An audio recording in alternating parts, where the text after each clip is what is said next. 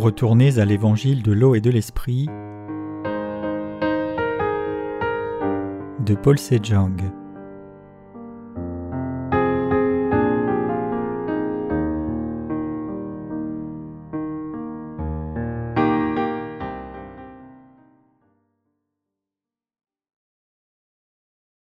La signification de l'évangile originel de la nouvelle naissance.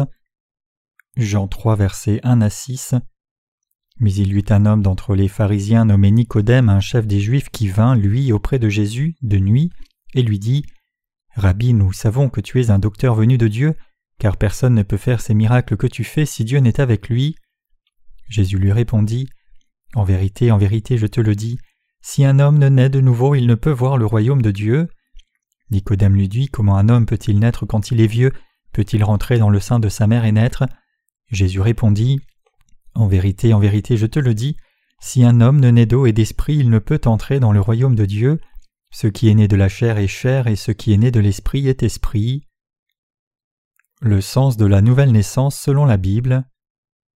Dans le monde, nombre de gens désirent naître de nouveau en Jésus, mais d'abord je tiens à vous dire que naître de nouveau n'est pas une chose que l'on puisse accomplir seul, en d'autres termes on ne peut y parvenir par nos propres moyens.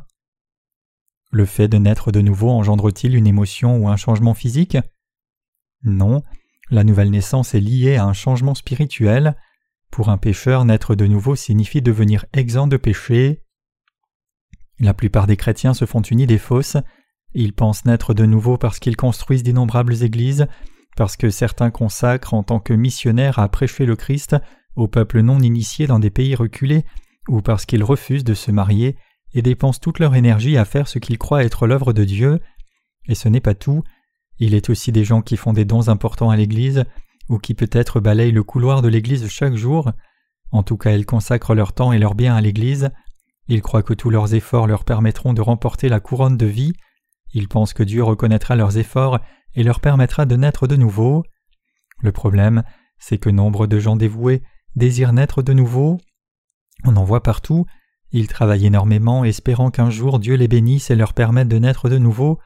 On les trouve dans les institutions religieuses, les séminaires et les hôpitaux. Quel dommage qu'ils ignorent la vérité de la nouvelle naissance. À propos de leurs œuvres, ils se disent Si j'agis de façon exemplaire, je naîtrai de nouveau. Ils consacrent donc tous leurs efforts à ces œuvres, croyant établir les choses nécessaires à la nouvelle naissance, et pensent Moi aussi un jour je naîtrai de nouveau comme le pasteur Wesley. Et lorsqu'ils lisent Jean 3, verset 8, ils interprètent le verset comme si personne ne savait d'où vient ni où va la bénédiction de la nouvelle naissance. Ils se contentent donc de travailler durement en espérant qu'un jour Jésus leur permette une nouvelle naissance. Beaucoup également pensent ainsi Si je continue comme ça, Jésus un jour me permettra de naître de nouveau. Je naîtrai de nouveau sans m'en rendre compte, un matin je me réveillerai né de nouveau et je saurai que je suis voué au paradis. Comme leurs espoirs et leur foi sont vains, nous ne pouvons naître de nouveau de cette façon, nous ne pouvons naître de nouveau en nous tenant éloignés de l'alcool et des cigarettes ou en allant à l'église avec assiduité. Comme Jésus l'a dit, nous devons naître de nouveau d'eau et d'esprit pour accéder au royaume des cieux, et pour Dieu l'eau et l'esprit sont les seules conditions à la nouvelle naissance. Avant de naître de nouveau d'eau et d'esprit, les efforts pour devenir juste aux yeux de Jésus ne servent à rien. On ne peut naître de nouveau par l'offrande, les dons ou la dévotion. On pense que puisque seul Dieu sait qui est né de nouveau, on ne peut savoir si c'est le cas pour nous ou pas. Il doit être pratique de penser ainsi, mais le fait de naître de nouveau n'est pas caché sous la table. On finit par le savoir soi-même de même que les autres autour le sentiront. Nous ne le sentons probablement pas physiquement, mais nous pouvons sans doute le sentir spirituellement. Les personnes ayant connu la véritable nouvelle naissance sont ces croyants qui sont nés de nouveau par la parole de Dieu, la parole de l'eau, du sang et de l'esprit, mais ceux qui n'ont pas connu la nouvelle naissance ne le comprendront pas comme Nicodème. Nous devons donc écouter la parole de vérité, la rédemption par le baptême et le sang de Jésus. En écoutant et connaissant la parole de Dieu, nous trouverons la vérité à ce sujet. Il est donc très important d'ouvrir son cœur et d'écouter attentivement. Le vent souffle où il veut et tu en entends le bruit, mais tu ne sais pas d'où il vient ni où il va. Il en est ainsi de tout homme qui est né de l'Esprit. Jean 3, verset 8. Si une personne n'ayant pas connu la nouvelle naissance lit ce passage, elle pensera Jésus dit que je ne peux savoir quand je suis né de nouveau, personne ne le sait, et cette pensée lui fera du bien, mais ce n'est pas la vérité. On ne peut savoir d'où vient le vent ni où il va, mais Dieu le sait. Parfois, même parmi les personnes ayant connu la nouvelle naissance, il en existe qui ne le réalisent pas au début, on peut le comprendre, mais dans le cœur de ces gens-là vit l'Évangile, la parole de la rédemption par le baptême et le sang de Jésus, c'est le témoignage de la nouvelle naissance. Celui qui entend l'Évangile et se dit Mais alors je suis sans péché, j'ai été sauvé et je suis né de nouveau, lorsqu'il y croit et garde l'Évangile de l'eau et de l'Esprit dans son cœur, il devient un juste, un enfant de Dieu. Certains peuvent s'entendre demander Êtes-vous né de nouveau? À quoi ils répondront pas encore. Alors avez-vous été sauvé? Oui, je crois que j'ai été sauvé, mais il y a une contradiction, ne trouvez-vous pas? Ils agissent ainsi car ils pensent que lorsque quelqu'un est né de nouveau, il doit également changer dans la chair. Ce genre de personnes pensent que naître de nouveau apporte un changement radical dans le style de vie, mais en réalité, elles ne comprennent pas l'évangile de la nouvelle naissance de l'eau et de l'esprit. Trop de gens ne comprennent pas la signification de la nouvelle naissance, c'est malheureux. Non seulement des laïcs, mais aussi la plupart des chefs religieux fonctionnent avec cette illusion. Le cœur de ceux qui sont nés de nouveau comme nous pleure pour ces gens. Lorsque nous pensons ainsi, cela fait de la peine à Jésus, notre Dieu dans les cieux. Naissons tous de nouveau en croyant dans l'évangile de la nouvelle naissance par le baptême de Jésus et par son sang sur la croix. Naître de nouveau et être sauvé signifie la même chose, mais beaucoup ne connaissent pas cette vérité. Naître de nouveau veut dire qu'on a été lavé de tous nos péchés en croyant dans l'évangile de l'eau et de l'esprit. Cela signifie devenir juste par la foi dans le baptême de Jésus et son sacrifice sur la croix. Avant de naître de nouveau, l'homme est un pécheur, mais ensuite il est exempt de péché tel un homme nouveau. Il devient un enfant de Dieu en croyant dans l'évangile du salut. Naître de nouveau signifie revêtir le vêtement du baptême de Jésus, mourir sur la croix et ressusciter avec lui.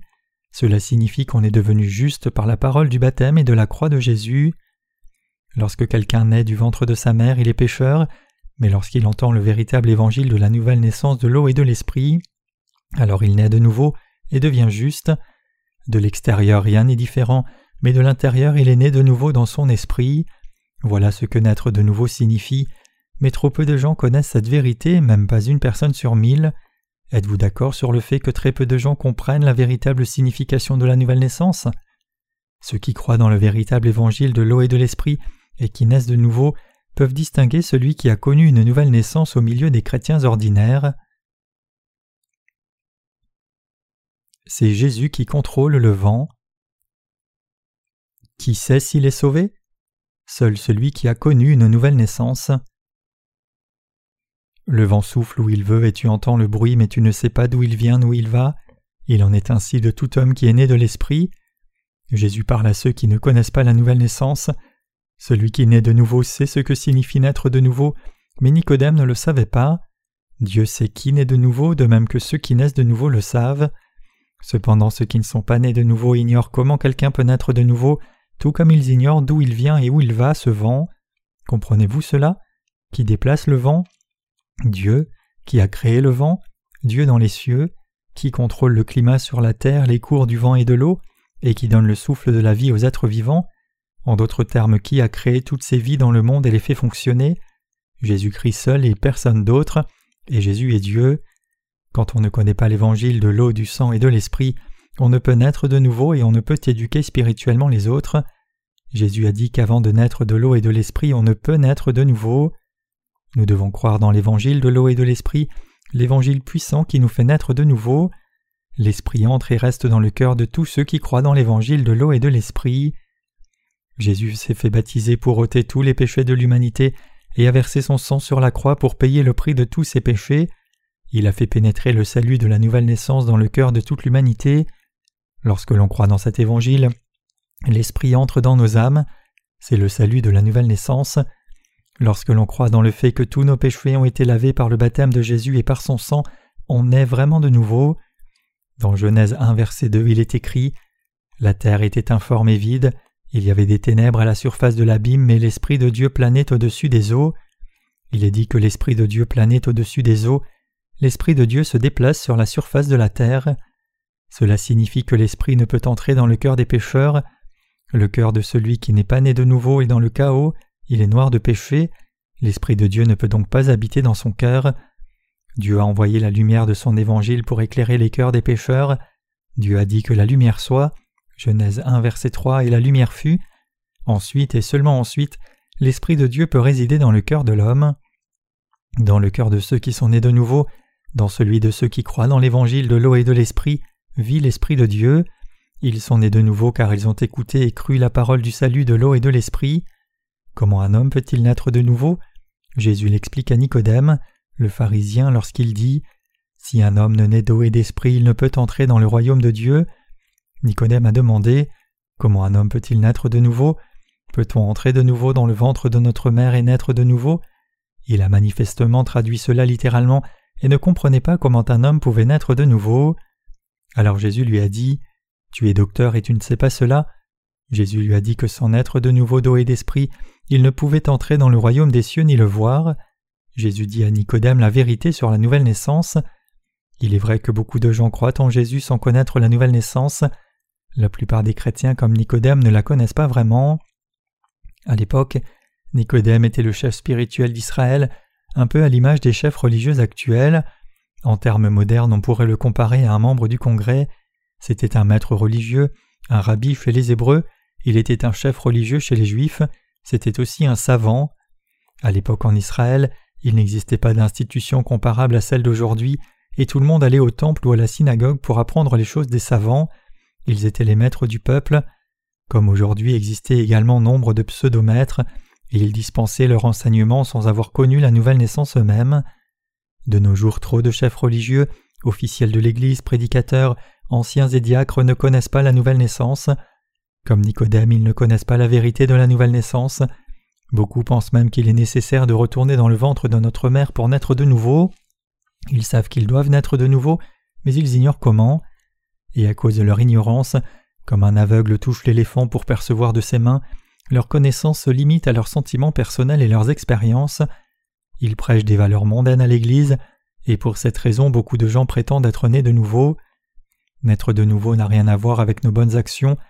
Nous naissons de nouveau en croyant dans la parole de l'eau, du sang et de l'esprit que Dieu nous a donné.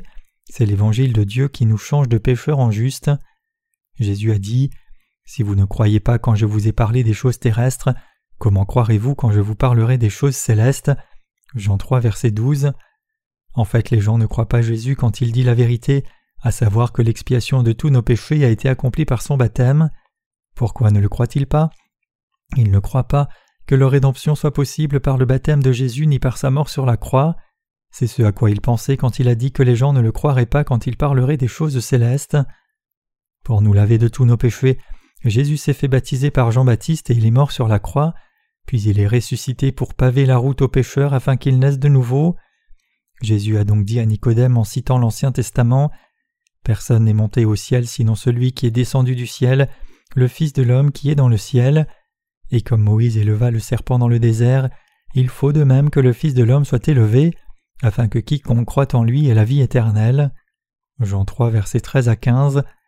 Quand Moïse a élevé le serpent dans le désert, c'est le Fils de l'homme qui a été élevé pour que quiconque croit en lui ait la vie éternelle. Que voulait-il dire par ces mots? Comme Moïse éleva le serpent dans le désert, il faut de même que le Fils de l'homme soit élevé. Jean 3, verset 14. Il a pris ce passage de l'Ancien Testament pour illustrer comment son baptême et son sang apporteraient l'expiation de tous les péchés de l'homme. Pour que Jésus meure sur la croix, pour qu'il soit élevé, il devait d'abord prendre tous les péchés du monde à son compte en se faisant baptiser par Jean-Baptiste. Étant donné que Jésus était exempt de péché, il ne pouvait être crucifié. Pour qu'il soit crucifié, il devait être baptisé par Jean-Baptiste et prendre tous les péchés du monde à son compte. Ce n'est qu'en prenant les péchés et en les payant de son sang qu'il pouvait sauver la totalité des pécheurs de la condamnation. Jésus nous a donné le salut de la nouvelle naissance de l'eau et de l'esprit. Alors ceux qui croient en Jésus en tant que Sauveur revêtent le vêtement de son baptême, meurent avec lui et naissent de nouveau avec lui. Plus tard, Nicodème a compris cela. Comment le serpent était-il élevé? Pourquoi Jésus a-t-il été crucifié? Parce qu'il a pris tous les péchés par son baptême. Connaissez-vous l'histoire de Moïse qui a élevé le serpent d'airain dans le désert? L'histoire est décrite dans les Nombres chapitre 21. Il y est dit que les âmes des enfants d'Israël étaient découragées après l'exode d'Égypte et que cela leur a fait dire des choses à l'encontre de Dieu et de Moïse. Du coup le Seigneur a envoyé des serpents brûlants au peuple, ils sont entrés sous les tentes, ont mordu les gens et les ont tués. Lorsqu'ils ont été mordus, leurs corps ont commencé à enfler et beaucoup sont morts. Quand le peuple commença à mourir, Moïse leur chef prie à Dieu Seigneur, je t'en prie, sauve-nous. Dieu lui dit de fabriquer un serpent brûlant d'airain et de l'attacher à un poteau. Il dit que quiconque le regardera sera sauvé. Moïse fit comme Dieu avait dit et proclama la parole de Dieu au peuple. Tous ceux qui ont cru dans sa parole et qui ont regardé le serpent d'airain ont été guéris. De même, nous devons être soignés du poison que le diable nous a transmis.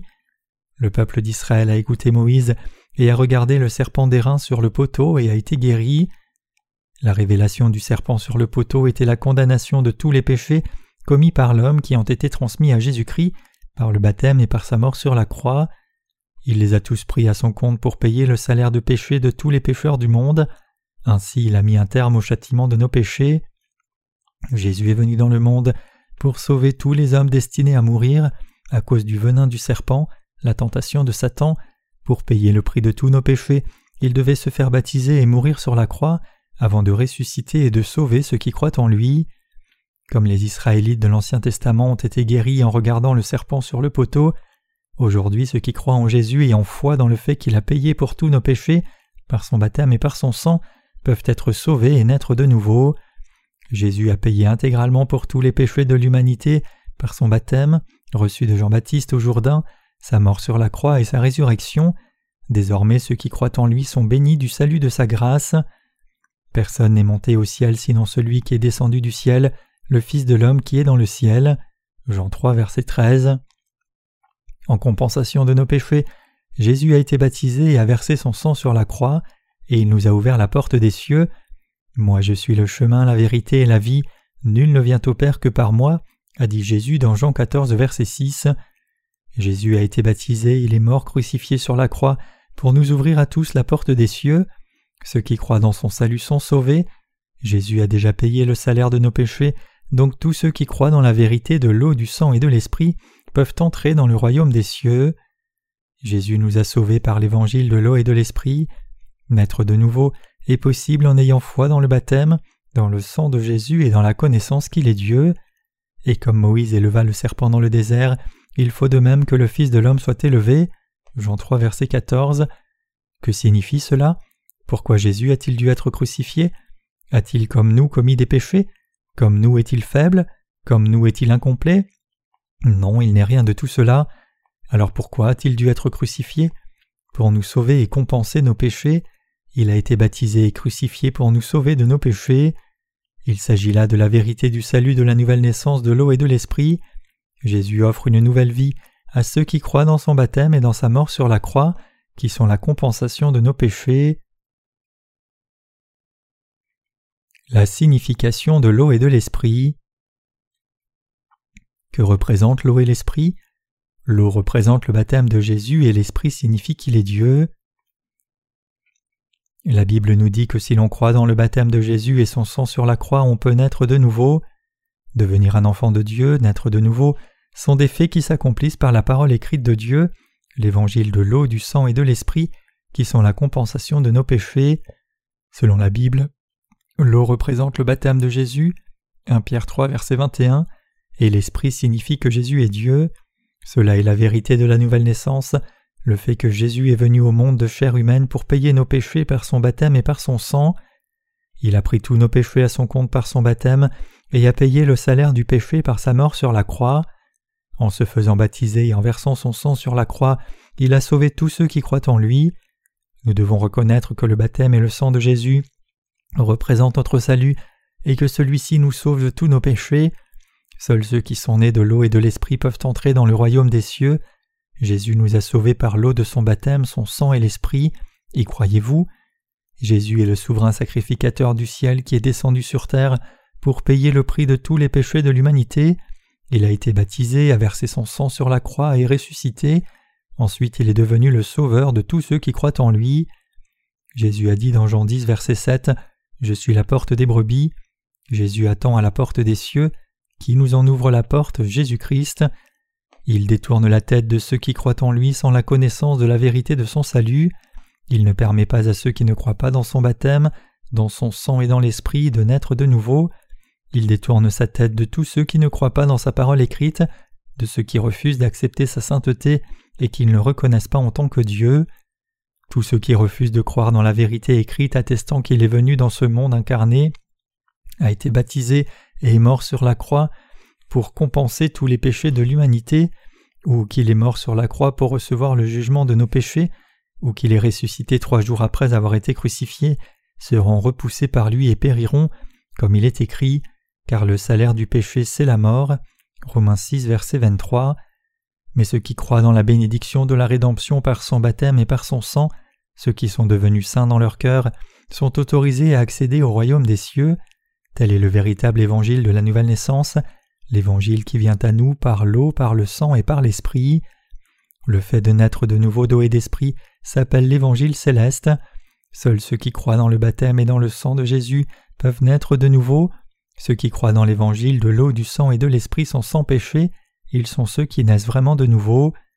Mais aujourd'hui, à l'image de Nicodème qui ne connaissait pas la vérité, la plupart des gens croient en Jésus sans connaître le véritable évangile. Quel homme de haut niveau était Nicodème? Il a entendu le véritable évangile de Jésus, et ensuite, lorsque Jésus a été crucifié, il est celui qui a enterré son corps. À partir de ce moment-là, Nicodème y a cru tout à fait. Aujourd'hui, trop de gens ignorent la vérité au sujet de l'eau et de l'esprit de Jésus. De plus, beaucoup de personnes n'acceptent pas la vérité quand elles ont la chance d'accéder au véritable évangile. Cela est malheureux. Jésus nous a donné la possibilité de naître de nouveau. Qu'est-ce qui nous permet de naître de nouveau? L'eau, le sang et l'esprit. Jésus a ôté nos péchés lors de son baptême, il est mort sur la croix et il est ressuscité. Il a donné à tous ceux qui croient en lui la bénédiction de la nouvelle naissance. Jésus est le Sauveur qui permet de naître de nouveau à tous ceux qui croient en lui. Priez pour croire à jamais en Jésus, celui qui a créé les cieux, la terre et tout ce qui se trouve entre les deux. Jean 3 verset 16 dit Que quiconque croit en lui ne périsse pas mais qu'il ait la vie éternelle. Nous avons la vie éternelle en croyant en Jésus. Nous naissons de nouveau en croyant dans l'eau et l'esprit. Il est vrai que si l'on croit dans l'évangile du salut, dans le baptême et dans le sang de Jésus, et dans le fait que Jésus est le Sauveur et Dieu, il est possible d'être sauvé. Mais si l'on ne croit pas dans cette vérité, on sera jeté dans l'enfer à jamais. C'est pourquoi Jésus a dit à Nicodème Si vous ne croyez pas quand je vous ai parlé des choses terrestres, comment croirez-vous quand je vous parlerai des choses célestes? Qu'a accompli Dieu pour nous? Le salut de Jésus nous a permis de naître de nouveau. Jésus nous a sauvés du monde, du diable et du péché de l'humanité. Pour sauver tous les pécheurs du jugement du péché, il a ôté tous nos péchés par son baptême, a été crucifié sur la croix et il est ressuscité. Libre à nous de croire dans ce salut ou pas. Le salut de la nouvelle naissance vient de la foi dans le salut par le baptême et le sang de Jésus. Il est écrit que Dieu nous a réservé deux bénédictions. La première est la bénédiction générale qui comprend toutes les choses de la nature, y compris le soleil et l'air. Elle est connue en tant que bénédiction générale parce qu'elle est accordée à tout le monde, qu'on soit pécheur ou juste. Alors quelle est cette bénédiction spéciale? La bénédiction spéciale consiste à naître de nouveau d'eau et d'esprit, elle est celle qui sauve les pécheurs de la mort causée par leurs péchés. La bénédiction spéciale. Qu'est-ce que la bénédiction spéciale de Dieu? Le fait qu'il nous a fait naître de nouveau par son baptême, sa crucifixion et sa résurrection. Il est dit dans Jean 3 verset 16 Car Dieu va tant aimer le monde qu'il a donné son Fils unique, afin que quiconque croit en lui ne périsse pas mais qu'il ait la vie éternelle. Cela fait référence à la bénédiction spéciale de Dieu. Jésus est venu dans le monde en homme incarné, a effacé tous les péchés par son baptême et a été crucifié pour nous. Telle est la bénédiction spéciale de Dieu, la vérité, le fait que nous ayons été sauvés de tous nos péchés. Il est vrai que Jésus nous a sauvés et nous a changés de pécheurs en justes. Il est possible de recevoir la bénédiction spéciale de Dieu en croyant simplement à cette vérité. Y croyez-vous tous? Votre foi est vaine si vous refusez cette bénédiction spéciale de Dieu, même si vous avez mené une vie de fidèle. Je prêche sans cesse et n'omets pas de prêcher cette croyance qui fait que le baptême de Jésus et sa croix sont la seule voie de la nouvelle naissance.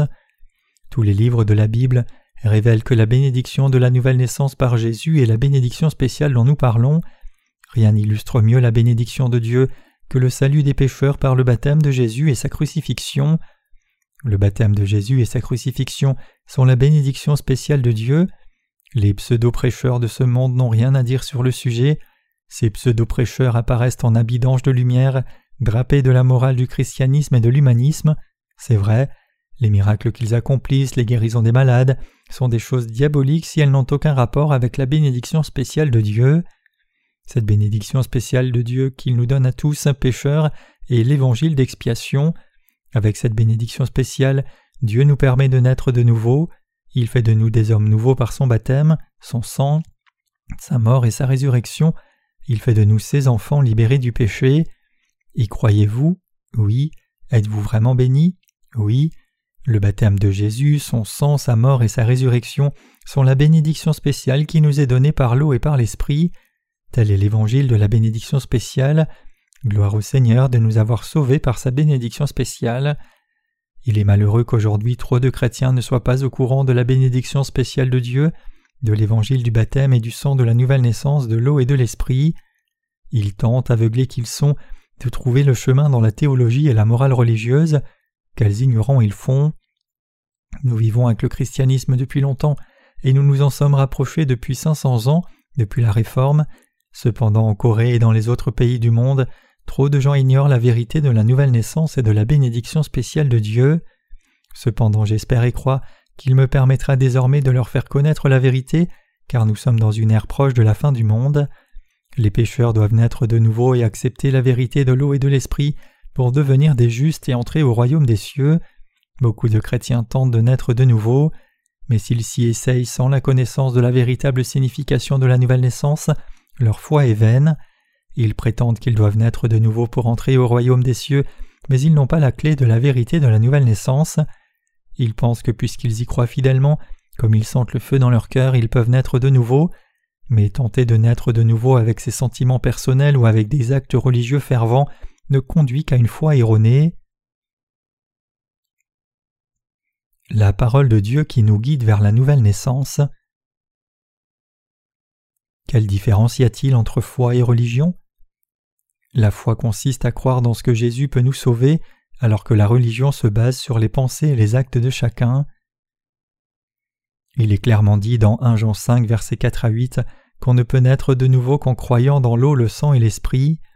Pour naître de nouveau, nous devons garder à l'esprit que nous ne pouvons naître de nouveau que par la parole écrite de Dieu, la parole de vérité. Nous devons savoir que les visions, le parler en langue ou les expériences sensationnelles ne peuvent nous conduire à naître de nouveau. Jésus a dit dans Jean chapitre 3 que personne ne peut entrer au royaume des cieux avant d'être né de nouveau doué d'esprit. Si l'on veut naître de nouveau, l'on doit en règle générale croire deux fois en Jésus. Premièrement, on tend à croire en Jésus d'une manière religieuse, en reconnaissant ses péchés au travers de la loi de Dieu. La première fois que nous croyons en Jésus, c'est à travers la loi de Dieu, et c'est là que nous réalisons que nous sommes de terribles pécheurs. Nous ne devons pas croire en Jésus comme dans une religion possible. Le christianisme n'est pas une religion, c'est la seule voie pour atteindre la vie éternelle par la foi. Ceux qui croient en Jésus en tant que religion se retrouveront les mains vides, ils demeureront avec des tas de péchés dans leur cœur, dans le chaos et dans le vide. N'est-ce pas la vérité? Vous ne voulez pas être hypocrite comme les pharisiens de la Bible. Chacun veut devenir un chrétien ayant connu la nouvelle naissance, mais si l'on croit au christianisme en tant que religion, on finit par devenir un hypocrite et avoir le cœur rempli de péchés. Nous devons connaître la vérité concernant la nouvelle naissance. Quiconque croit dans le christianisme en tant que religion sans connaître la nouvelle naissance est sûr de finir dans la confusion, le vide au cœur. Si l'on croit en Jésus sans naître de nouveau, notre foi est incorrecte. On devient donc un imposteur, tentant de se faire passer pour un saint auprès des autres, mais on finit misérablement. Aussi longtemps que vous croirez dans le christianisme en tant que religion, vous demeurerez un pécheur, un hypocrite, et vous passerez votre vie à vous lamenter à cause de vos péchés. Si vous voulez être libéré de vos péchés, vous devez croire dans la vérité écrite, l'évangile de l'eau, du sang et de l'esprit. Découvrez le secret de la rédemption par le baptême de Jésus. Qu'est-ce qui nous permet de naître de nouveau? Le baptême de Jésus, sa mort sur la croix et sa résurrection. La Bible dit que quiconque peut naître de nouveau par la parole de Dieu qui est immuable. À présent étudions la parole de l'apôtre Pierre dans 1 Pierre 3 verset 21. C'était une figure du baptême qui nous sauve. Dans la Bible il est dit que le baptême de Jésus est une figure qui nous sauve. Ceux qui croient en Jésus doivent le savoir. Cela ne concerne pas notre propre baptême, mais le baptême de Jésus. Le baptême de Jésus donne une vie nouvelle aux pécheurs. Croyez-le, vous naîtrez de nouveau et vous obtiendrez la bénédiction du salut. En comprenant que le salut s'acquiert par la croyance dans le baptême de Jésus, nous pouvons être sauvés, devenir des justes et accéder à la vie éternelle. En d'autres termes, si nous croyons dans la vérité du salut de la parole de Dieu, nos péchés seront lavés à jamais. Naître de nouveau, c'est naître pour la deuxième fois. La plupart d'entre nous commencent à croire en Jésus en tant que religion et finissent par naître de nouveau en réalisant la vérité. Jésus signifie celui qui sauvera son peuple de ses péchés. Matthieu 1 verset 21. Si nous croyons en Jésus en sachant ce qu'il a fait exactement pour l'humanité, nous sommes libérés de nos péchés et naissons de nouveau. C'est le point de départ d'un nouveau peuple. Au début on croit en Jésus en tant que religion, ensuite quand on entend l'évangile du baptême de Jésus et de son sang et qu'on y croit, on est de nouveau. Quelle est la vérité qui nous fait naître de nouveau? C'est d'abord le baptême de Jésus, puis son sang qui a coulé sur la croix et enfin sa résurrection. Naître de nouveau signifie croire en Jésus en tant que notre Dieu, en tant que notre Sauveur. Observons comment les gens de l'Ancien Testament naissaient de nouveau. La compensation du péché dans l'Ancien Testament, l'imposition des mains et l'offrande de sang. Où se trouve l'évangile de la nouvelle naissance dans l'Ancien Testament Lisons d'abord le Lévitique chapitre 1 versets 1 à 5. L'Éternel appela Moïse depuis la tente d'assignation, il lui parla et dit Parle aux enfants d'Israël et dis-leur Lorsque quelqu'un d'entre vous fera une offrande à l'Éternel, il offrira du bétail, du gros et du menu bétail. Si son offrande est un holocauste de gros bétail, il offrira un mâle sans défaut, il l'offrira à l'entrée de la tente d'assignation devant l'Éternel pour obtenir sa faveur. Il posera sa main sur la tête de l'holocauste qui sera agréé de l'Éternel pour lui servir d'expiation. Il égorgera le veau devant l'Éternel, et les sacrificateurs fils d'Aaron offriront le sang et le répandront tout autour sur l'autel qui est à l'entrée de la tente d'assignation. Dieu nous explique dans le Lévitique comment les Israélites s'unissaient à Dieu par le système sacrificiel. Il est vrai que nous devons croire et comprendre cela, étudions donc encore une fois ces paroles. Dieu a appelé Moïse et lui a parlé dans la tente de la rencontre. Cela concernait l'expiation des péchés des Israélites. Quand le peuple d'Israël commettait le péché de désobéissance à la loi de Dieu, il expiait ses péchés en offrant à Dieu un bétail sans défaut. Ces animaux sacrificiels devaient être choisis pour Dieu et sans défaut. Aussi devait-il être offert selon le rituel ordonné par Dieu. Le sacrifice se présentait comme décrit ci-dessous. Lorsque quelqu'un avait un péché au temps de l'Ancien Testament, il devait offrir un sacrifice à Dieu pour la rémission du péché. D'abord le sacrifice devait être sans défaut, et le pécheur devait imposer ses mains pour transférer ses péchés sur sa tête.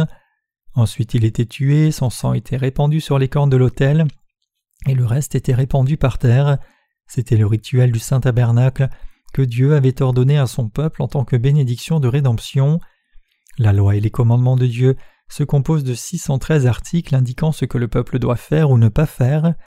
Dieu a confié sa loi et ce commandement au peuple d'Israël. Même si le peuple savait que la loi et les commandements étaient justes, il ne pouvait observer car chacun naît avec douze sortes de péchés hérités d'Adam. Il a donc perdu la capacité d'être juste devant Dieu. Les Israélites ont perdu la capacité d'être des justes. À l'inverse, ils ne pouvaient s'arrêter de pécher, même s'ils tentaient de vivre exempts de péché. Tel est le destin de l'humanité de naître et de mourir pécheresse. Mais Dieu, dans sa grâce infinie, a confié à son peuple le système sacrificiel par lequel il pouvait expier ses péchés. Il a confié le rituel du Saint Tabernacle afin que le peuple d'Israël et les autres peuples du monde puissent être rachetés de leurs péchés. Il a témoigné par le système sacrificiel de sa justice et de son amour à toute l'humanité. Il a montré au monde le chemin du salut. Dieu a offert au peuple le système sacrificiel et a demandé à Lévi de s'occuper du sacrifice. Des douze tribus d'Israël, Seule la famille de Lévi a été ordonnée pour s'occuper du sacrifice concernant le peuple d'Israël. Moïse et Aaron étaient de la maison de Lévi. La Bible rapporte les lois et les règles pour réaliser le sacrifice du Saint Tabernacle, l'évangile des expiations par imposition des mains. Donc si nous comprenons bien le rituel sacrificiel des Lévites, nous pouvons également naître de nouveau. C'est pourquoi nous devons étudier la parole de Dieu en observant le sacrifice du Saint Tabernacle. Il s'agit de la partie la plus importante de l'Ancien Testament. Enfin, quand nous arrivons au Nouveau Testament, nous avons la bénédiction de la nouvelle naissance par l'eau et par l'Esprit. L'expiation du péché dans l'Ancien Testament. Quels sont les attributs de Dieu? La justice et l'amour. Dieu a appelé Moïse de la maison de la vie sous la tente de la rencontre et a nommé son frère Aaron souverain sacrificateur. Aaron devait transférer les péchés du peuple sur l'offrande pour les péchés. Voici ce que Dieu a demandé à Moïse comme cela est dit dans Lévitique 1 verset 2. Parle aux fils d'Israël et dis-leur Lorsqu'un homme d'entre vous fera une offrande à l'Éternel, il offrira une offrande de gros ou de menu bétail. Dieu a déterminé l'offrande sacrificielle. Si un membre du peuple devait expier ses péchés, il devait offrir un taureau ou un mouton du bétail. Dieu a dit encore Si son offrande est un holocauste de gros bétail, il offrira un mâle sans défaut, il l'offrira à l'entrée de la tente d'assignation devant l'Éternel pour obtenir sa faveur. Lévitique 1 verset 3. Le sacrifice était accepté par Dieu à la place de la vie de celui qui devait mourir pour ses péchés. Les Israélites pouvaient transférer leurs péchés en posant leurs mains sur la tête des animaux. Les animaux sacrificiels devaient être offerts par la volonté de l'homme. Maintenant, voyons ce que le verset 4 dit. Il posera sa main sur la tête de l'Holocauste qui aura l'agrément de l'Éternel pour lui servir d'expiation. Ainsi, l'offrande était acceptée par Dieu. Quand le pécheur posait sa main sur la tête de l'Holocauste, ses péchés étaient transférés sur la tête de l'animal. Un pécheur devait donc poser sa main sur la tête de l'offrande au nom de Dieu, puis Dieu l'acceptait et permettait l'expiation de ses péchés. Ensuite il tuait l'offrande et répandait son sang sur les cornes de l'autel et versait le restant sur son pourtour. Pour le prix des péchés et pour en être libéré, il fallait offrir le sacrifice selon la loi donnée par Dieu. On peut lire dans le Lévitique 1 verset 5 Il égorgera le veau devant l'Éternel et les sacrificateurs, fils d'Aaron, offriront le sang et le répandront tout autour sur l'autel qui est à l'entrée de la tente d'assignation. À l'intérieur du tabernacle, près de la porte, se trouvait l'autel de l'Holocauste avec ses cornes aux quatre coins. Après avoir imposé sa main sur la tête de l'Holocauste pour lui transférer ses péchés, le pécheur devait tuer l'animal sacrificiel, puis le sacrificateur répandait son sang sur les cornes. Les cornes de l'autel ont un rapport avec le jugement des péchés. Répandre le sang sur les cornes signifie que l'animal a versé son sang pour payer le prix des péchés du pécheur. Lorsque Dieu voyait le sang sur les cornes de l'autel, il expiait les péchés du pécheur. Pourquoi l'offrande du péché devait-elle verser le sang? Car le salaire du péché c'est la mort. Romains 6 verset 23 et parce que la vie de la chair est dans le sang. Il est dit dans Hébreu Sans effusion de sang il n'y a pas de pardon. Hébreu 9 verset 22 le sang de l'offrande du péché accomplissait donc la loi de Dieu qui affirme que le salaire du péché c'est la mort. Quoi qu'il en soit, le sang offert devait provenir du pécheur, mais l'offrande du péché versait le sang à la place pour l'expiation. Ensuite le sacrificateur répandait le sang sur les cornes de l'autel pour signifier que le salaire du pécheur était payé. Si on lit l'Apocalypse 20 versets 11 à 15 dans le Nouveau Testament, on s'aperçoit que les cornes représentent le livre de vie, cela pour attester que le jugement du péché était accompli par l'imposition des mains et le sang de l'offrande du péché. Les péchés sont consignés dans deux endroits. Les péchés de l'humanité à l'encontre de Dieu sont consignés dans deux endroits. Le premier est la tablette de leur cœur et le deuxième le livre de vie tenu par Dieu. Il est dit dans Jérémie 17 verset 1 Le péché de Judas est écrit avec un burin de fer, avec une pointe de diamant, il est gravé sur la tablette de leur cœur et sur les cornes de vos autels. Dans le Lévitique 17, verset 11, on peut lire Car la vie de la chair est dans le sang. Le sang est la vie de la chair et nos péchés ne peuvent être payés que par ce sang. Le sang était donc répandu sur les cornes de l'autel. Selon la loi, pratiquement toutes les choses étaient nettoyées par le sang et sans effusion de sang il n'y a pas de pardon. Hébreu 9, verset 22. Il dépouillera l'Holocauste et le coupera en morceaux. Les fils du sacrificateur Aaron mettront du feu sur l'autel et arrangeront du bois sur le feu. Les sacrificateurs fils d'Aaron poseront les morceaux, la tête et la graisse sur le bois mis au feu sur l'autel. Il lavera avec de l'eau les entrailles et les jambes, et le sacrificateur brûlera le tout sur l'autel. C'est un holocauste, un sacrifice consumé par le feu d'une agréable odeur à l'Éternel. Lévitique 1 verset 6 à 9. Ensuite, le sacrificateur découpait l'holocauste en morceaux et disposer ces derniers sur le feu de l'autel. Ce rituel signifie que quand quelqu'un a péché envers Dieu, il doit mourir et verser son sang de cette manière pour enfin être jeté dans le feu de l'enfer. mais le jugement concernait l'offrande du péché afin que le peuple soit expié de ses péchés. Le sacrifice de l'Holocauste était le rituel du jugement de la juste loi de Dieu. Dieu mêlait ses lois, la loi de la justice et la loi d'amour, au rituel des expiations de l'humanité.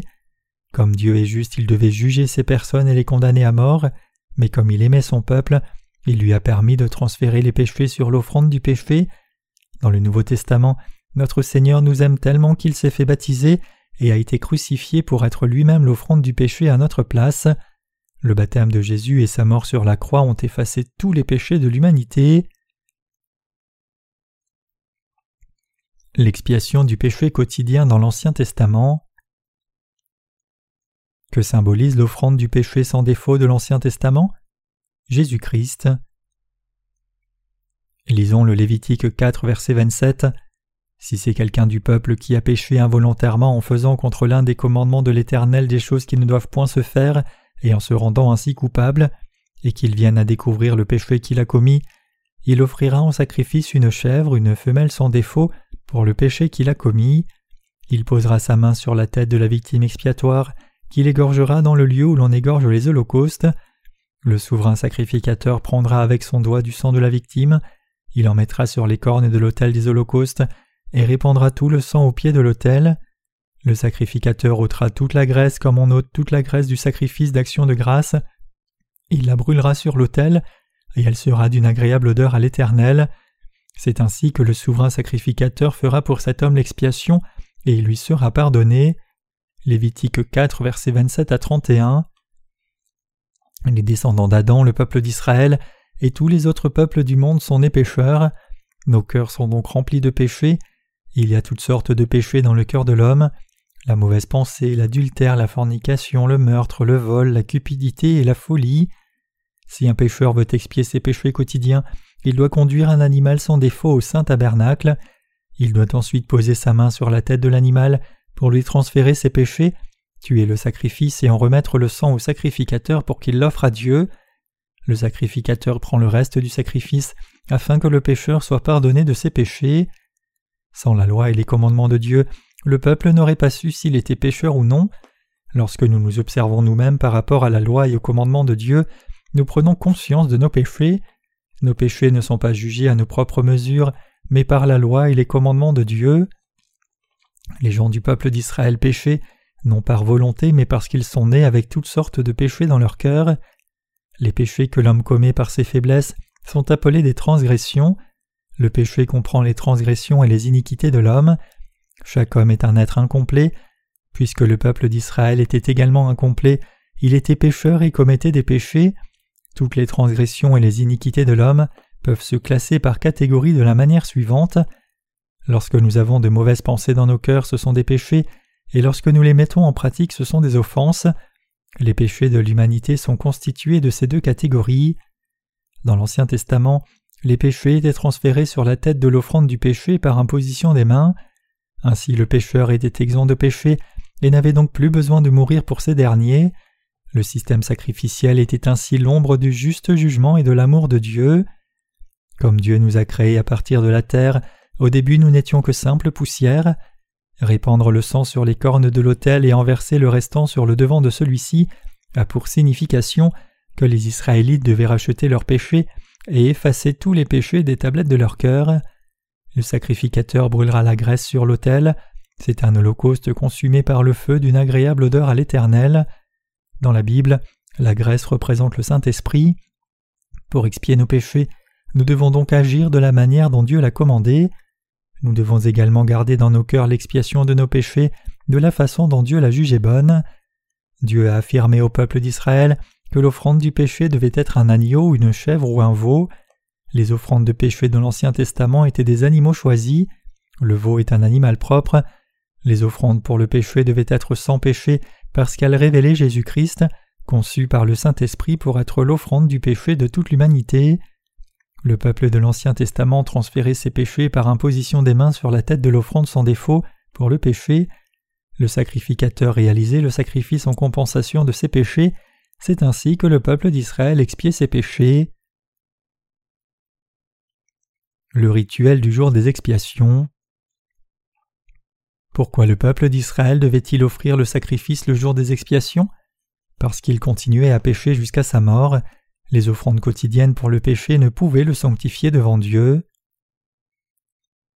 Comme il devait faire un sacrifice chaque fois qu'il commettait un péché, il était impossible de réaliser tous les sacrifices nécessaires à l'expiation de leurs péchés. Peu à peu ils sont donc devenus négligents. Expier tous les jours leurs péchés était une tâche sans fin, et ils ont pensé qu'ils pouvaient abandonner tout à fait ce rituel. Même en faisant de son mieux, on ne peut offrir suffisamment de sacrifices pour ses péchés. La véritable compensation de nos péchés devait donc être offerte par notre foi profonde dans la loi du salut que Dieu avait rédigée pour nous. Par notre faiblesse, même si nous nous efforçons à vivre selon la loi de Dieu, nous ne faisons que constater davantage combien nous sommes incomplets et faibles. Dieu a donc offert au peuple d'Israël une solution pour qu'il expie ses péchés annuels une fois pour toutes. Lévitique 16, versets 17 à 22. On peut lire dans le Lévitique C'est ici pour vous une prescription perpétuelle. Au septième mois, le dix du mois, vous humilierez vos âmes, vous ne ferez aucun ouvrage, ni l'indigène, ni l'étranger qui réside au milieu de vous, car en ce jour on fera l'expiation pour vous, afin de vous purifier. Vous serez purifiés de tous vos péchés devant l'Éternel. Ce sera pour vous un sabbat, un jour de repos, et vous humilierez vos âmes. C'est une loi perpétuelle. Lévitique 16, versets 29 à 31. Le peuple d'Israël recouvrait donc la paix dans son cœur une fois l'an, lorsque le souverain sacrificateur emmenait le sacrifice des expiations au dixième jour du septième mois pour laver tous les péchés que le peuple avait commis au cours de l'année. Une fois leurs péchés effacés, ce jour-là, leur âme était en paix. Au dixième jour du septième mois, le souverain sacrificateur Aaron, en tant que représentant de tout le peuple d'Israël, devait procéder au sacrifice des expiations. À ce moment-là, les autres sacrificateurs ne pouvaient entrer dans le saint tabernacle. Avant toute chose, Aaron devait procéder au sacrifice des expiations pour lui-même et pour sa famille, avant d'agir pour le reste du peuple d'Israël, car lui et sa famille avaient également péché. Il procédait au sacrifice pour le peuple de la manière suivante. Il prendra les deux boucs et les placera devant l'Éternel à l'entrée de la tente d'assignation. Aaron jettera le sort sur les deux boucs, un sort pour l'Éternel et un sort pour Azazel. Aaron fera approcher le bouc sur lequel est tombé le sort pour l'Éternel, et il l'offrira en sacrifice d'expiation. Et le bouc sur lequel est tombé le sort pour Azazel sera placé vivant devant l'Éternel, afin qu'il serve à faire l'expiation et qu'il soit lâché dans le désert pour Azazel. Lévitique 16, versets 7 à 10. Après avoir accompli le rituel des expiations pour sa famille et pour lui-même, Aaron jettera le sort sur les deux boucs, un sort pour l'Éternel et l'autre pour Azazel. Le premier des boucs était d'abord offert à l'Éternel. Là le souverain sacrificateur imposait ses mains sur celui-ci au nom du peuple afin de lui transférer sur lui les péchés qu'il avait commis durant l'année. Le sang était emmené au propitiatoire qui se trouve dans le sanctuaire de sainteté et répandu cette fois. Le peuple d'Israël était alors pardonné de tous les péchés de l'année passée. Au lieu que le peuple d'Israël ne meure pour ses péchés, le souverain sacrificateur Aaron transférait les péchés sur la tête de l'offrande du péché, et elle recevait le jugement à sa place.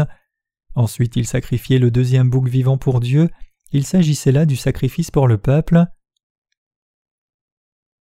Pour le peuple. Devant le peuple, Aaron imposait ses mains sur le second bouc et confessait à Dieu Seigneur, le peuple d'Israël a commis le meurtre, l'adultère, le vol, la cupidité, la fornication, a adoré les idoles, il n'a pas respecté le sabbat, a invoqué ton nom en vain et n'a pas respecté les articles de ta loi et de ton commandement. Il retirait ensuite ses mains. Là tous les péchés annuels du peuple étaient transférés sur l'offrande du péché. Lisons Lévitique 16, verset 21.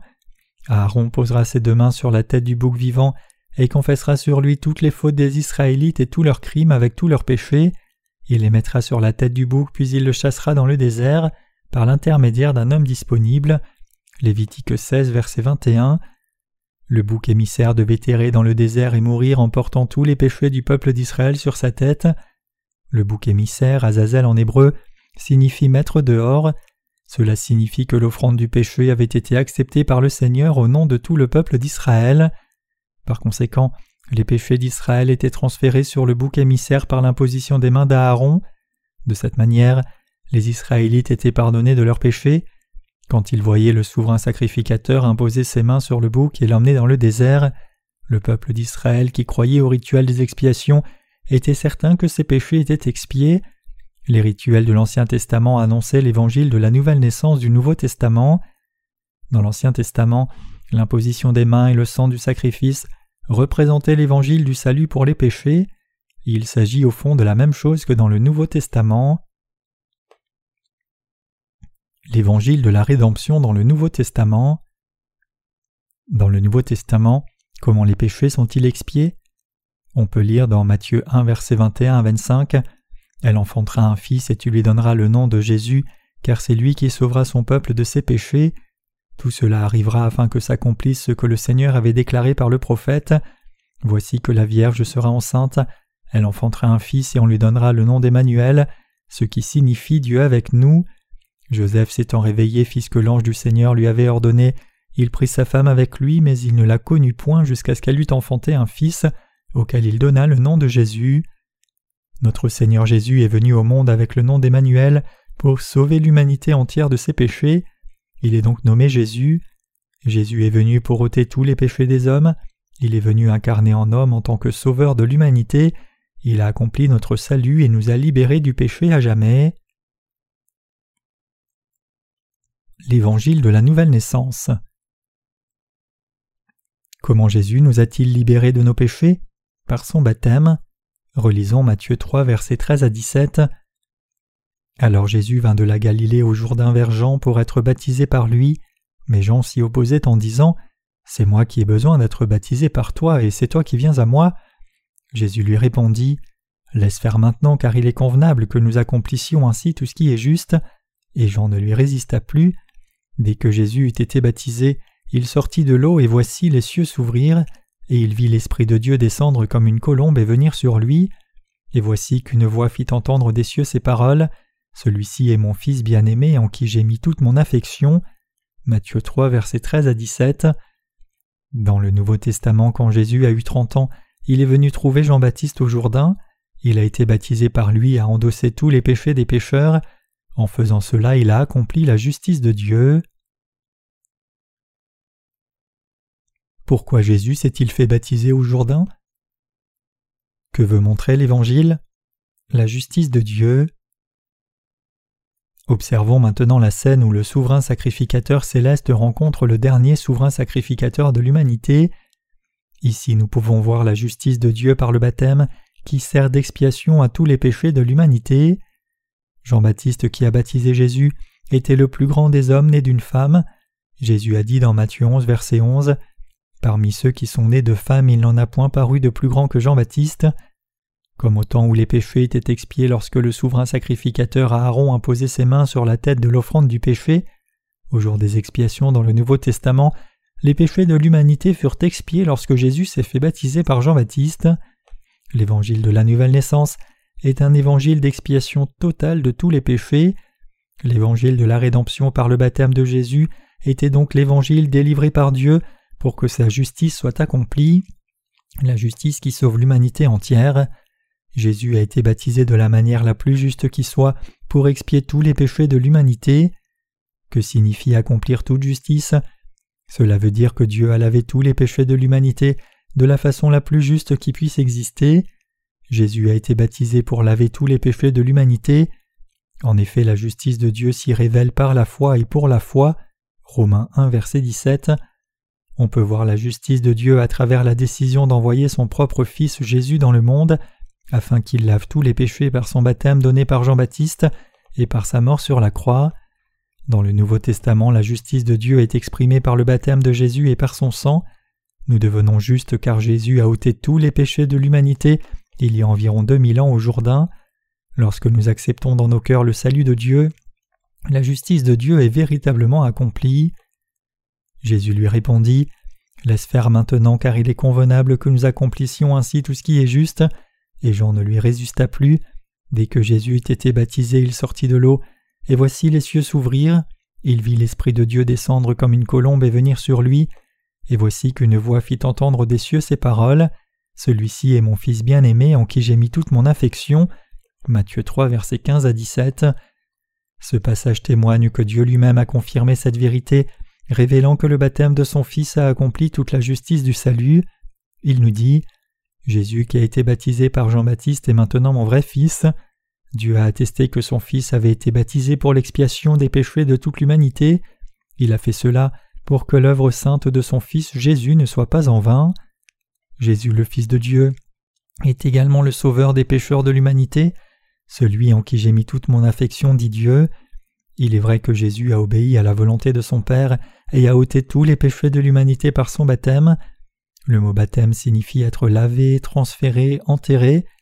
Puisque tous nos péchés ont été transférés sur Jésus lorsqu'il a été baptisé, nous devons croire dans l'Évangile pour être sauvés de tous les péchés de l'humanité.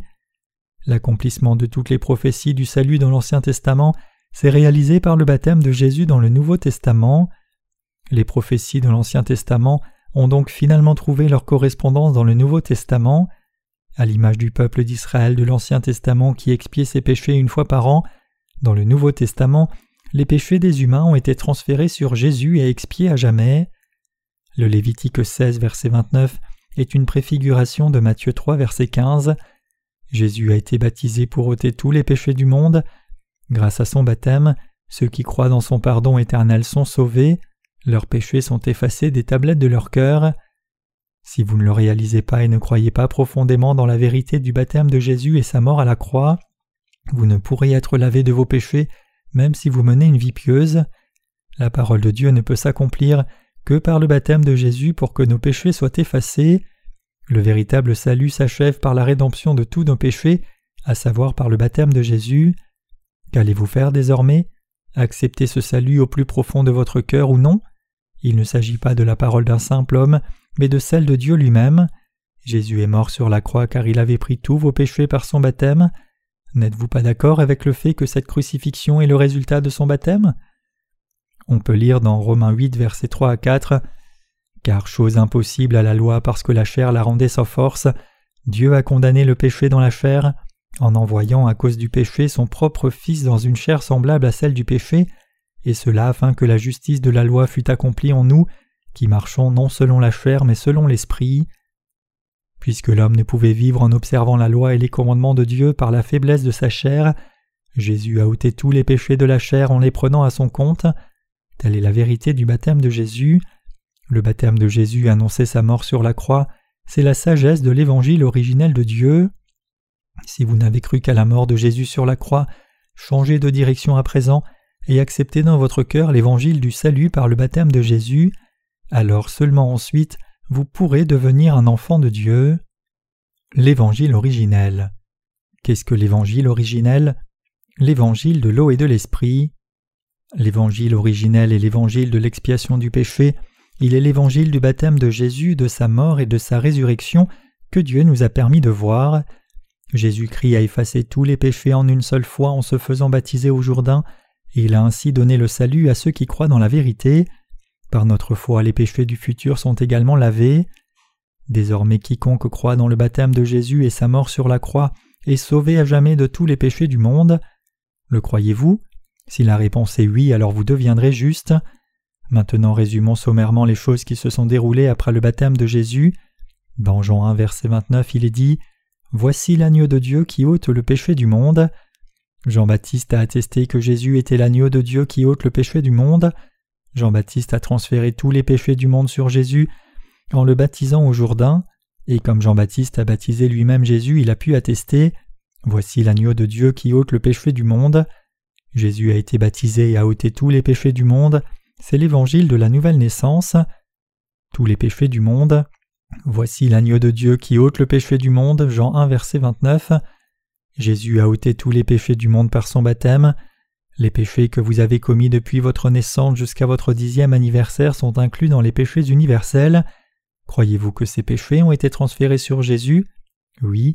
Et les transgressions que vous avez commises entre onze et vingt ans, croyez-vous qu'elles ont également été transférées sur Jésus? Oui. Les péchés que vous commettrez dans le futur sont-ils inclus dans les péchés universels? Oui, ils le sont. Alors ont-ils été transférés sur Jésus? Oui. Croyez-vous vraiment que tous vos péchés ont été transférés sur Jésus? Oui. Croyez-vous que tous les péchés du monde ont été transférés sur Jésus par son baptême? Oui. Voulez-vous être sauvé du péché universel? Si oui, vous devez croire au baptême de Jésus et son sang sur la croix. Dès que vous y croyez, vous êtes sauvé. Y croyez-vous? Il s'agit du véritable salut de la nouvelle naissance. Le baptême de Jésus et son sang sont l'évangile originel de la nouvelle naissance, ils sont la bénédiction de Dieu pour tous les pécheurs du monde. Croire dans le salut de la nouvelle naissance par le baptême de Jésus et par son sang sur la croix, et voir son amour constitue la véritable foi et la véritable nouvelle naissance. La signature de la nouvelle naissance, c'est l'eau et le sang de Jésus. Il vous suffit d'accepter la parole de vérité écrite dans la Bible. Religion et foi. Quel est votre témoignage au sujet de la nouvelle naissance? Que Jésus a lavé tous nos péchés par son baptême et par son sang. La religion consiste à croire en Jésus selon sa pensée sans la pure parole de Dieu, mais le salut du péché diffère des pensées de chacun. La foi consiste à croire dans toutes les paroles de l'Ancien et du Nouveau Testament sans ses propres pensées, croire comme cela est écrit dans la Bible et accepter le salut par l'eau et par le sang, le baptême de Jésus et sa mort sur la croix. On peut être sauvé en gardant dans son cœur la sagesse de l'Évangile originel. Sans le baptême de Jésus, il n'y a pas de transfert de péché, et sans effusion de sang, il n'y a pas de rémission des péchés. Tous nos péchés ont été transférés sur Jésus avant qu'il ne les emporte sur la croix et qu'il ne verse son sang pour nous. Une fois que l'on croit dans le baptême de Jésus et dans son sang sur la croix, c'est-à-dire que l'on croit à la nouvelle naissance par l'Évangile, on est libéré de tous les péchés du monde. La vraie foi consiste à croire dans le fait que Jésus-Christ a entièrement lavé tous nos péchés par son baptême, à croire qu'il a reçu le jugement sur la croix pour tous nos péchés. Nous devons croire dans le salut juste de Dieu. Dieu a tellement aimé les hommes qu'il les a sauvés par le baptême de Jésus et par son sang sur la croix. Lorsque nous croyons dans cet évangile, nous sommes sauvés de tous nos péchés, libérés du jugement et nous devenons des justes devant Dieu. Seigneur, je crois, je ne mérite pas le salut, mais je crois dans l'évangile du baptême de Jésus, dans sa crucifixion et dans sa résurrection. Il nous suffit de remercier Dieu pour la bénédiction de l'évangile de la nouvelle naissance. Croire dans l'évangile originel de la nouvelle naissance est la véritable foi. La vérité de la nouvelle naissance se définit ainsi. Ainsi la foi vient de ce qu'on entend, et ce qu'on entend vient de la parole de Christ. Romains 10, verset 17. Vous connaîtrez la vérité et la vérité vous rendra libre. Jean 8, verset 32. Nous devons connaître l'exacte vérité et croire dans l'eau, dans le sang et dans l'esprit qui témoignent de cela. 1 Jean 5, verset 5 à 8. La vérité vous rendra libre. Ce sont les paroles de Jésus concernant l'eau et le sang. Êtes-vous libérés? Sommes-nous religieux ou fidèles? Jésus veut que nous ayons foi dans l'évangile de la nouvelle naissance de l'eau et de l'esprit. Si vous croyez dans l'évangile du baptême de Jésus et dans son sang, vous n'avez plus de péché dans vos cœurs, mais si vous croyez en Jésus en tant que religion, vous restez pécheur car vous n'avez pas la foi intégrale dans le salut de Jésus. Les personnes religieuses tentent d'obtenir la rédemption de leurs péchés à chaque fois en priant et en se repentant. Elles ne peuvent donc être complètement sauvées de leurs péchés, même si elles se repentent toute leur vie, cela ne remplacera jamais la rémission intégrale du péché par le baptême de Jésus et par sa mort sur la croix. Soyons sauvés en croyant dans l'évangile de Jésus qui lave tous les péchés du monde, même les péchés du futur. Je vous répète que se repentir tous les jours ne saurait remplacer l'évangile de la nouvelle naissance. Chaque chrétien doit désormais croire dans la rémission du péché par l'évangile de la nouvelle naissance. Nous ne pouvons nous repentir tout à fait pour nos péchés. La fausse repentance ne saurait conduire quelqu'un à Dieu et ne fait que consoler son âme. La fausse repentance est une confession à sens unique qui ne prend pas en compte la volonté de Dieu. Il ne s'agit pas d'une chose que Dieu attend de nous. Qu'est-ce que la vraie repentance? Cela consiste à retourner à Dieu, retourner à la parole du salut de Jésus et croire à la parole de la façon dont elle est écrite. L'évangile qui nous sauve est l'évangile du baptême de Jésus, sa crucifixion et sa résurrection. Si l'on croit complètement à cet évangile, on est ensuite sauvé et on gagne la vie éternelle. C'est la sagesse de l'évangile de la nouvelle naissance. Cela consiste à croire dans le baptême de Jésus, dans son sang et dans l'évangile du royaume de Dieu qui nous permet de naître de nouveau. Quand Jésus nous dit que nous devons naître de nouveau d'eau et d'esprit, il veut dire que nous devons naître de nouveau en croyant dans son baptême et dans son sang sur la croix. Nous pouvons ensuite entrer dans le royaume de Dieu et y vivre, nous devons croire dans sa parole. Ces deux choses qui témoignent de la rémission de nos péchés, le baptême de Jésus et sa croix, sont les paroles qui nous permettent de naître de nouveau. Croyez-vous à présent dans l'évangile de la nouvelle naissance et de la rémission du péché? La foi dans le baptême de Jésus et dans son sang sur la croix nous sauve de tous les péchés du monde. Nous pouvons naître de nouveau par cette foi. La Bible dit que Jésus a lavé les péchés de tous les pécheurs du monde, alors pourquoi ne croyons-nous pas pour naître de nouveau? Ceux qui croient en ces deux choses attestant que l'on est de nouveau, le baptême de Jésus et sa crucifixion, naissent vraiment de nouveau. Celui qui croit dans le Fils de Dieu a le témoignage en lui-même. 1 Jean 5, versets 3 à 10. Lorsque vous croyez en Jésus, vous ne devez pas abandonner l'évangile de l'eau, du sang et de l'esprit. À l'image du chef Naaman qui s'est lavé cette fois au Jourdain pour être complètement guéri de la lèpre, 2 Rois chapitre 5, nous devons croire que Jésus a effacé les péchés au Jourdain une fois pour toutes et que par conséquent il nous a offert le salut éternel. Puisque Jésus nous a aimés, nous pouvons être sauvés de tous nos péchés et avoir la vie éternelle en croyant dans l'évangile de la rémission du péché. Croyons tous dans l'évangile de la nouvelle naissance et obtenons le salut de Dieu.